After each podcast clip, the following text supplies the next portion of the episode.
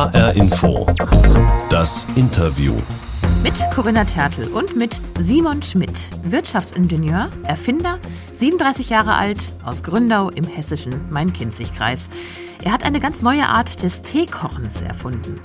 Was seiner Meinung nach für Erfinder die echte Höhle der Löwen ist und ob Krisen eigentlich Kreativität und Erfindergeist fördern, darüber spreche ich mit ihm jetzt in HR Info, das Interview. Schönen guten Tag, Herr Schmidt. Hallo, freue mich auf das Interview. Haben Sie heute schon irgendeine neue Idee gehabt, die Sie gern mal umsetzen würden als Erfinder? Ja, tatsächlich bin ich heute Morgen aufgewacht und hatte tatsächlich eine Idee, was so ein bisschen was mit meiner bisherigen Erfindung bei der, bei der Bahn zu tun hat. In der Tat ähm, bin ich da heute guter Dinge, dass ich da vielleicht was habe, was in der Zukunft mal entwickelt werden wird. Zu den Teilen für die Bahn kommen wir gleich. Jetzt habe ich Ihnen erstmal hier die Interviewbox mitgebracht.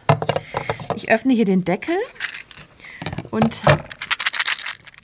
habe eine Schachtel Streichhölzer da reingelegt. Jetzt ist so eine Schachtel Streichhölzer ja, finde ich, eigentlich eine durchdachte Erfindung. Ne? Mhm.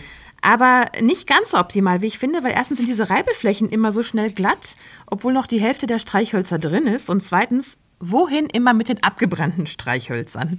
Also am Tisch legen ist blöd, dann kokelt ein kleines Loch in den Tisch, zum Mülleimer tragen ist auch nicht optimal, dann fällt die Spitze runter. Haben Sie irgendeine Idee, wie man die Anwender freundlicher machen könnte? das ist aber eine, eine sehr interessante Frage. Ja, also Streichhölzer, hm, es gibt mittlerweile Materialien, die auch abbrennen und äh, eben dann nicht so zerbersten wie Holz. Ja, da gibt es also auch äh, mhm. Komposite, die biologisch abbaubar sind. In der Tat wäre das vielleicht tatsächlich mal ein interessantes Projekt, ob man den Streichhölzern nicht auch mal ein neues Leben einhaucht, um damit die ein oder, an, oder die Handhabung doch noch ein bisschen ein, äh, anwenderfreundlich zu machen. Oder haben Sie zu Hause sowieso Feuerzeuge und sagen, also das muss man nicht optimieren, das Produkt? Ja, also es gibt ja mittlerweile die sogenannten sogenannten elektrischen Tesla-Feuerzeuge, die auf Batteriebasis funktionieren. Das heißt, äh, da entsteht ja dann so ein Lichtbogen. Ja, das heißt, das, das Feuerzeug kann man am äh, USB-Charger aufladen und äh, das ist also auch mein erstes Mittel der Wahl, wenn ich also mal Feuer brauche. Und somit ähm, habe ich eigentlich gar keine Streichhölzer mehr hier im Haus. Und wenn, würden Sie wahrscheinlich irgendwas erfinden, um es handhabbar zu machen. Wie Sie es auch bei den Teekugeln gemacht haben. Das ist ja Ihr großes, ich nenne es jetzt mal Projekt, Ihre große Erfindung der letzten Zeit. Vor einem Jahr sind Sie da mit einer neuen Tee-Idee auf den Markt gekommen. Mhm. Worum handelt es sich da? Es gibt doch schon Teebeutel mit Filter und allem drum und dran. Ja, das äh, hatte ich mir auch gedacht, dass man am Teebeutel, was soll man da noch großartig verändern? Aber ich hatte, ich war im Urlaub gewesen, 2017 war es mit, äh, mit meiner Frau und äh, am Frühstückstisch habe ich mir dann so einen Schwarzteebeutel ja, zubereitet und bin dann nochmal ans Buffet gelaufen. Als ich zurückkam, war der Schwarzteebeutel einfach ja, viel, hat viel zu stark gezogen und man konnte das nicht mehr trinken. Und äh, man versucht ja dann diesen Teebeutel zum Schluss immer noch so galant äh, auszufringen über so einen über, über einer Gabel oder bei einem äh, Löffel und dabei habe ich noch die Tischdecke vertruttelt. Da habe ich mir so gedacht so, und habe meine Frau angeguckt und also, warum gibt es eigentlich noch diesen blöden Teebeutel? Da muss es doch was Besseres geben. Und das war eben so die Initialzündung und im Urlaub hat man ja auch Zeit, über so triviale Dinge mal nachzudenken und ähm, habe mir eigentlich nur den Entschluss gefasst, mhm. wenn ich nach Hause gehe, mit meiner Schwester mal zu sprechen. Sie ist Lebensmitteltechnologin, ob es denn nicht schon etwas gibt, wo das Beste aus der Pflanze gewonnen wurde. Und ja, sie hat mir da geholfen und dann ging quasi das ganze Projekt äh, T-Balls eigentlich so richtig los. Und bei diesen T-Balls handelt es sich im Prinzip um Tee, der aber in Form von klein gepressten Kugeln daherkommt. Ja, also äh, T-Balls, das sind gepresste Pflanzenextrakte oder gepresster Tee. Das ist also nochmal eine Weiterentwicklung, die wir in der letzten Zeit gemacht haben. Das heißt, also einmal gibt es so die Klassik-Variante aus Pflanzenextrakten, wo der Tee schon mal vorgebrüht ist unter ganz kontrollierten Bedingungen.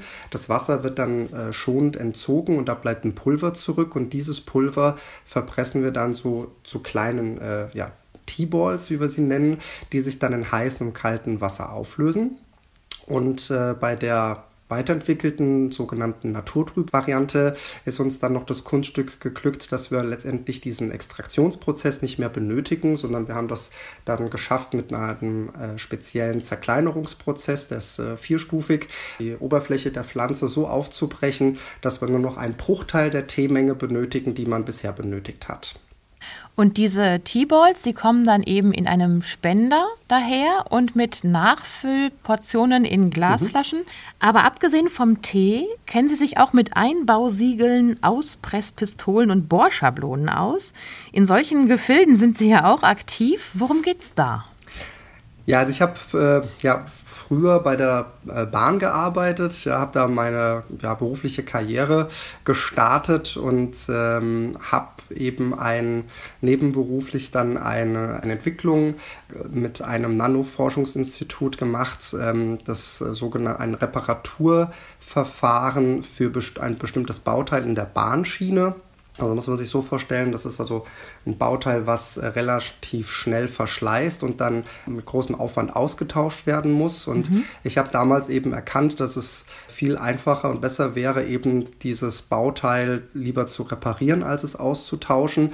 Und habe da eben so ein spezielles Reparaturset entwickelt, wo man eben an der Schiene das direkt äh, das, Bauteil reparieren kann. Und das, und das war, hat mir eben auch die Selbstständigkeit ein Stück weit ermöglicht oder auch dieses Projekt äh, T-Balls. Wir haben jetzt erst im letzten Jahr die Zulassung für dieses Reparaturset äh, erhalten. War so eine lange Durststrecke nach sechs Jahren. Und okay. äh, das zeigt auch, dass man heute als Gründer wirklich auch ein langes Durchhaltevermögen an den Tag legen muss. Mhm. Sie haben damals auch den Hessischen Gründerpreis für diese Idee bekommen, für die Kategorie innovative Geschäftsidee. Und das heißt also, dass wenn man Bahn fährt, kann es durchaus sein, dass man so über von Ihnen reparierte Schienen fährt. Ja, richtig. Also ähm, egal ob mit ICE oder mit der Bimmelbahn, also es sind schon einige tausend ähm, ja, Bauteile und, und Schienenabschnitte ähm, mit unserem Produkt ausgerüstet und äh, werden sicherlich schon die ein oder andere Störung auch reduziert haben. Und wenn man sich dann vorstellt, dass äh, viele Bahnkunden, die ja dann auch bei einer Störung, äh, ja, also wo es dann länger dauert, bis man zu Hause ist, äh, dass die dann durch unser Produkt äh, pünktlich an ihr Ziel gekommen sind, äh, das macht mich natürlich dann auch schon stolz. Wie kann ich mir das vorstellen? Wo erfinden Sie sowas? Haben Sie so einen typischen kruspeligen Erfinderschuppen oder Keller oder Garage? Ja, also ich glaube, es ist tatsächlich so ein bisschen bilderbuchmäßig, eine Kombination aus Garage und äh, Erfinderwerkstatt. Äh, ich habe das große mhm. Glück, äh, mein Vater ist selber Maschinenbauingenieur und handwerklich äh, sehr versiert, hat da mir einiges mit auf den Weg gegeben und äh, ja, auch gemeinsam äh, sind wir da immer aktiv, aber es gibt einige Freunde und Bekannte, die das also schätzen, wenn man da mal so eine ja, Erfinderrunde einberuft und dann eben schaut, ob man nicht die ein oder andere Sache tatsächlich auch äh, verbessern kann. Und wann kommen Ihnen da so die besten Ideen? Ach, ganz unterschiedlich. Aber generell ist es so, dass ich äh, jemand bin, der sehr offen äh, durchs Leben geht, also mit offenen Augen und äh, durchaus auch die einfachen Dinge, die man so einfach hinnimmt, auch einfach mal hinterfragt. Mhm. Weil ich sag mal, mhm. in einem Teebeutel ein Problem zu sehen, ist sicherlich auch schon äh, eine Besonderheit, aber es ist wirklich kann auch sein, dass es mir mitten im Schlaf so aus dem Schlaf reißt, ja, und ich dann mehr oder weniger senkrecht okay. im Bett stehe und denke mir, Mensch, warum bist du da nicht früher drauf gekommen? Aber es zeigt sich eben auch, dass wenn man, sage ich jetzt mal, sich auf den Weg macht, wie bei dem Tee, äh, da gibt es so viele kleine Probleme oder Baustellen bei so einem innovativen Produkt, weil das hat ja vorher noch keiner gemacht. Also da mhm. ist wirklich auch viel Kreativität in diesem einen Projekt gefragt, um wirklich diverse Probleme äh, zu lösen. Und zu den Herausforderungen haben Sie sogar noch ein drittes Unternehmen. Und diese Firma damals, die Sie ja gegründet haben, war eigentlich auch äh, der Name Ihrer Band. Sie machen auch Musik. Sie waren sogar schon mal ganz kurz in den Charts, haben Sie erzählt. Ich spiele den Song jetzt mal ein.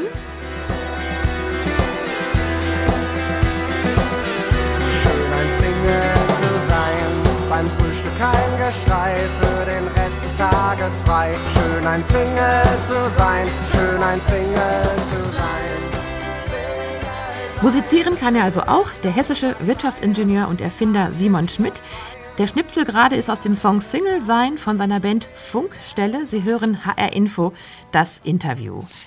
Aber das mit dem kein Geschrei am Frühstückstisch und den ganzen Tag frei, wie gerade im Song, das gilt jetzt heute bei Ihnen nicht mehr so ganz. Sie haben Familie, sind verheiratet, haben einen kleinen Sohn und unter Ihrer Wohnetage die T-Balls Büroräume. Also da hat sich viel getan in Ihrem Leben. Hier in Roten Bergen, was ja auch meine Heimat ist, ähm, wo ich also neben meinem Hobby der Musik als auch eben meine Erfindungen, äh, sage ich mal, äh, Leben einhauchen kann, freut es mich eigentlich jeden Tag, dass ich Menschen um mich habe, die ähm, an meine Vision glauben, die mich auch ja, über die Maße sich engagieren. Das ähm, setze wirklich sehr stark auf Regionalität. Ich möchte also hier die Region stärken. Mhm. Und äh, ja, unser Nachbar ist, ist unser Pressmeister, ja, meine langjährige Schulfreundin macht das Qualitätsmanagement. Meine äh, Schwestern äh, sind mit eingebunden und auch im Vertrieb. Und äh, ja, warum nicht die Zeit jetzt nutzen, um halt auch vielleicht ähm, wieder ein bisschen enger zusammenzurücken und zu schauen, ob man auch mit der Familie mhm. und Bekannten und Freunden nicht auch ein, ein Unternehmen schaffen kann. Ich habe jetzt ein paar Sätze für Sie und Sie antworten mir bitte einfach mit den entsprechenden Zahlen. Mhm. Ja? Gerne. Gut. Wie viele Tassen Tee trinken Sie am Tag? Äh, ich versuche immer drei Tassen Tee zu trinken und eine Tasse Kaffee. Sehr präzise. Wie viele Stunden pro Woche sitzen Sie an der Gitarre? Äh, ich versuche täglich eine halbe Stunde bis Stunde Gitarre zu spielen, weil auch mein Sohn äh, einer meiner größten Fans aktuell ist. Wie oft sind Sie schon nachts aufgestanden, weil Sie an einer Idee werkeln wollten, wie Sie vorhin beschrieben haben? Ich glaube, das kann ich schon gar nicht mehr erzählen. Das kommt auf mhm. jeden Fall sehr oft vor. Wie oft haben Sie Ihrem Sohn schon die Windeln gewechselt? Äh, oft genug auch, dass ich das nicht mehr zählen kann, aber meine Frau äh, würde sich freuen, wenn ich es noch öfters tun würde. Wie oft haben Sie schon die Fernsehsendung Die Höhle der Löwen gesehen?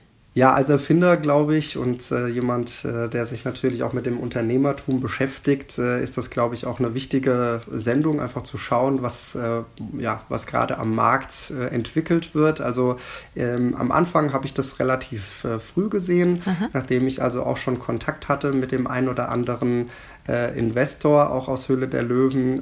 In dieser Sendung suchen ja eben Erfinder Investoren für ihre Ideen und die Investoren sind dann eben die Löwen. Was ist denn Ihrer Meinung nach im wahren Leben die echte Höhle der Löwen für Erfinder? Wo sind da die Schwierigkeiten? Ja, also oft wird eben vergessen, dass äh, Geld, was man sich leiht, dass man das wieder zurückzahlen muss. Und ähm, Geld, was man eben mhm. verbrennt. Das heißt also, es kommt da kein Return of Invest, wie man so schön nennt, rein. Äh, das muss man dann auch doppelt bezahlen. Und äh, da bin ich eben relativ früh auch belehrt worden. Meine erste Unternehmung, da wo ich ein Zählerablesesystem entwickelt habe, da habe ich also das Geld ausgegeben, was ich mir dann ja zusammengespart habe aus der Musik, aber auch äh, von, von aus der Familie.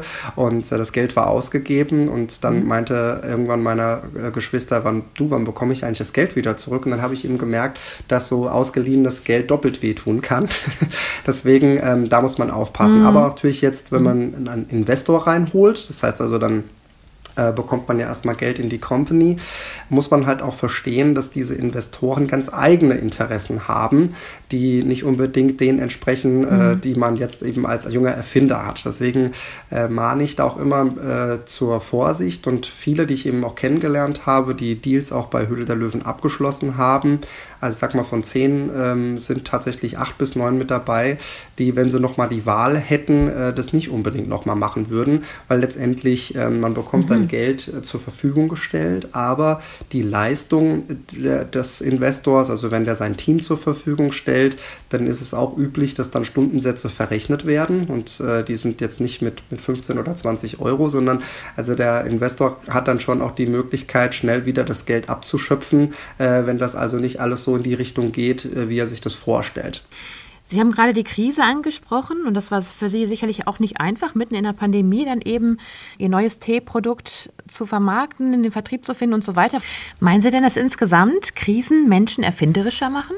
Ich glaube, dass die Krise dazu geführt hat, dass selbst große Unternehmen wieder zu, zu jungen Start-ups werden, weil sie sich komplett neue Konzepte überlegen müssen und ähm, ich mhm. glaube, es ist momentan nicht die Zeit so der Veränderung, sondern das, was man eben hat, genau zu analysieren und dort zu schauen, wie kann ich mit äh, kleinen Mitteln ähm, das Ganze so anpassen, dass ein, ja, ein, ein, ein Geschäftsmodell entsteht, wo man dann auch überlebensfähig ist. Oder eben Menschen, die viel zu Hause sitzen und vielleicht einfach plötzlich eine Idee haben und Zeit haben und an einer kreativen Idee tüfteln. Das kann natürlich auch sein, dass dafür dann mehr Zeit ist. Ja, die Krise wird dazu führen, dass es äh, eine Reihe an, an äh, interessanten Erfindungen geben wird. Ja, ich glaube, der Mensch wird immer kreativ sein und äh, wenn er wenn er Zeit hat und, und mit sich mit sich selbst beschäftigt, kommt er kommt er schon auf die Ideen.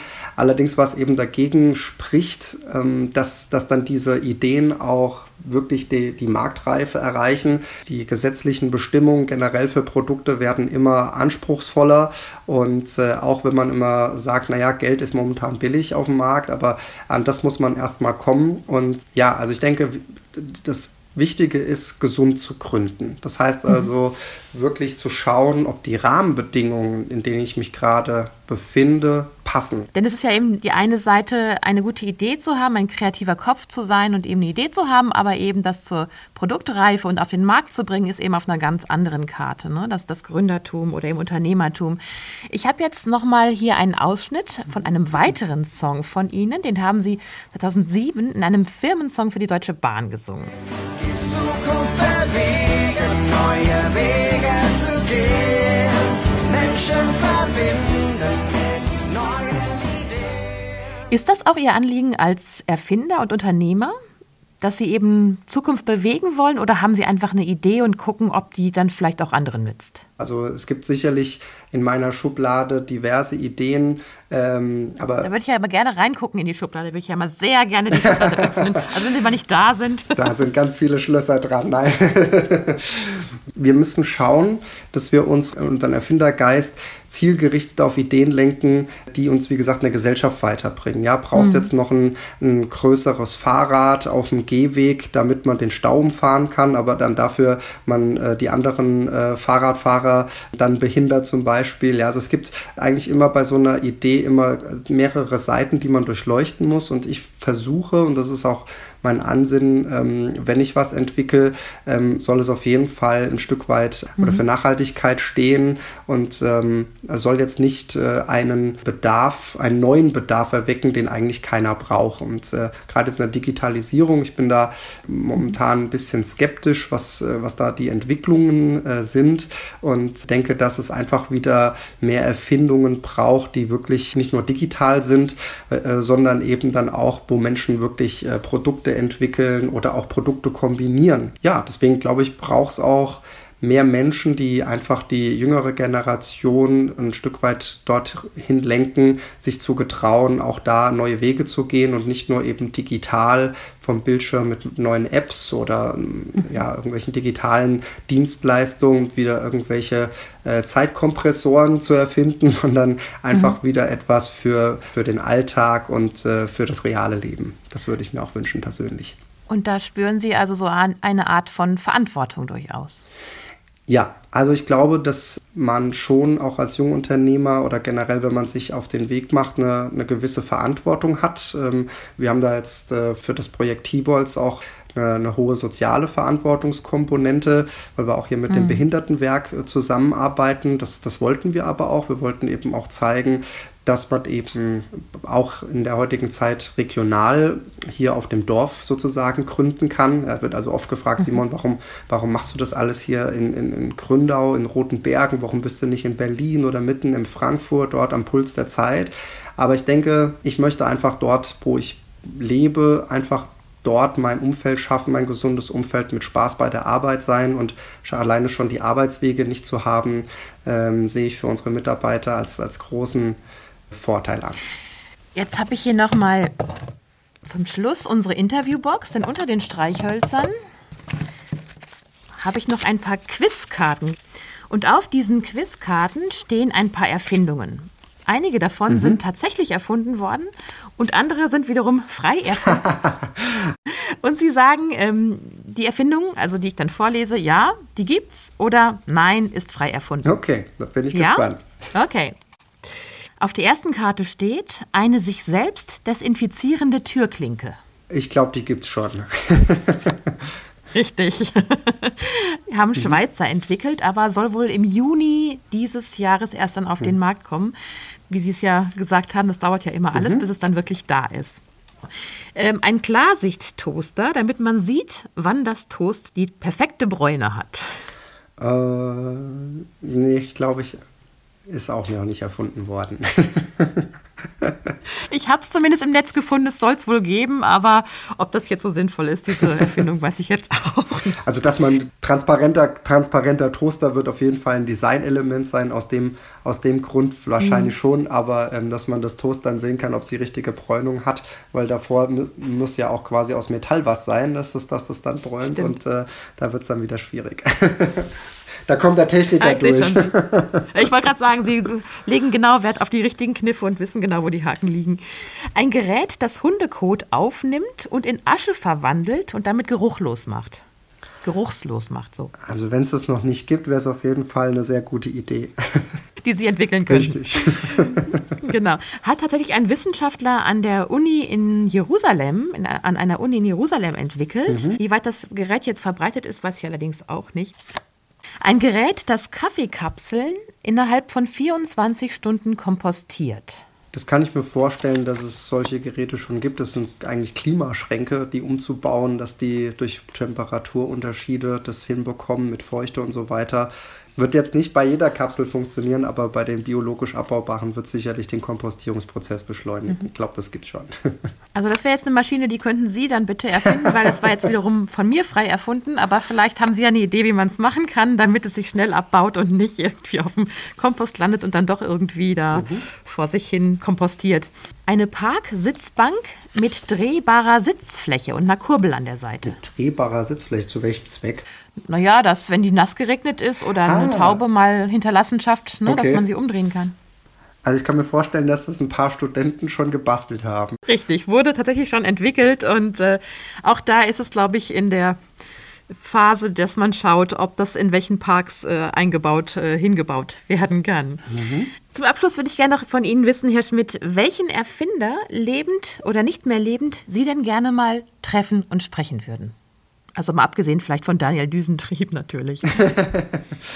Ja, also in der Tat äh, war natürlich Nico Tesla äh, mit, mit, mit seinen Erfindungen einer der wichtigsten Treiber für, für alle Dinge, die wir jetzt haben. Also sei es jetzt äh, äh das Internet, sei es äh, Smartphones. Also ich glaube, ohne, ohne seine Entdeckung mhm. des, äh, des Wechselstroms und, oder Erfindungswechselstroms wären wir bestimmt nicht so weit wie jetzt. Computer und so weiter gäbe es alles nicht. Ja, also ich denke, dass er auch ein Stück weit für mich so ein bisschen äh, Idol ist. Er hat ja auch unzählige Patente geschrieben mhm. und äh, Erfindungen. Also er hat quasi äh, das nötige Kleingeld gehabt, um alle seine Erfindungen, die er sich überlegt hat, äh, nicht nur in der Schublade zu lassen, sondern auch gleich äh, patentrechtlich äh, an, anzumelden. Und da versuchen ja auch momentan viele seiner seine Ideen noch umzusetzen. Ähm, bei der einen oder anderen Sache ähm, hat es geklappt, bei den meisten aber noch nicht. Und ja, ihn würde ich gerne persönlich mal treffen und äh, in seiner Erfinderwerkstatt vielleicht äh, die Zeitmaschine erfinden. Das wäre nämlich jetzt auch genau meine Frage gewesen, was Sie unbedingt dann gerne noch erfinden würden, was Ihr Traum ist. Also eine Zeitmaschine. Also in der Tat ist das ja, glaube ich, der Traum von vielen in der Zeit, äh, mal zurückzureisen und hm. vielleicht äh, vergangene äh, oder Entscheidungen, die man getroffen hat, äh, wieder ein Stück weit zu korrigieren oder zu sehen, was passiert wäre, wenn man sich anders entschieden hätte. Das ist, glaube ich, so der Traum. Mhm. Aber mhm. Ähm, ja, es gibt äh, tatsächlich doch die ein oder andere Idee, die ich äh, noch ins Auge gefasst habe, nachdem wir dann vielleicht äh, mit den T-Balls, sage ich mal, das ist natürlich auch das Wichtigste, das muss erstmal jetzt alles tragfähig werden. Aber ich habe dann noch ein, ein Projekt, äh, mhm. was mit, mit Butter vor, das kann ich schon mal verraten. Mit Butter? Ah. Ja, tatsächlich. Ja. Das wird bestimmt eine Butterbrot-Schmiermaschine. Wer weiß. wer weiß. ich bin jedenfalls gespannt. Vielen Dank an Simon Schmidt, Wirtschaftsingenieur, Erfinder und Unternehmer aus dem hessischen Gründau, der gerade den Teemarkt mit einer Erfindung aufmischt und der gerne mal dem Erfinder und Physiker Nikola Tesla im vergangenen Jahrhundert begegnen würde, vielleicht mit Zeitmaschine. Das war HR Info, das Interview. Den Podcast gibt es wie immer bei hrinforadio.de und in der ARD Audiothek. Und Sie können uns auch gerne auf Ihrem Lieblingspodcast-Kanal abonnieren. Mein Name ist Corinna Tertel.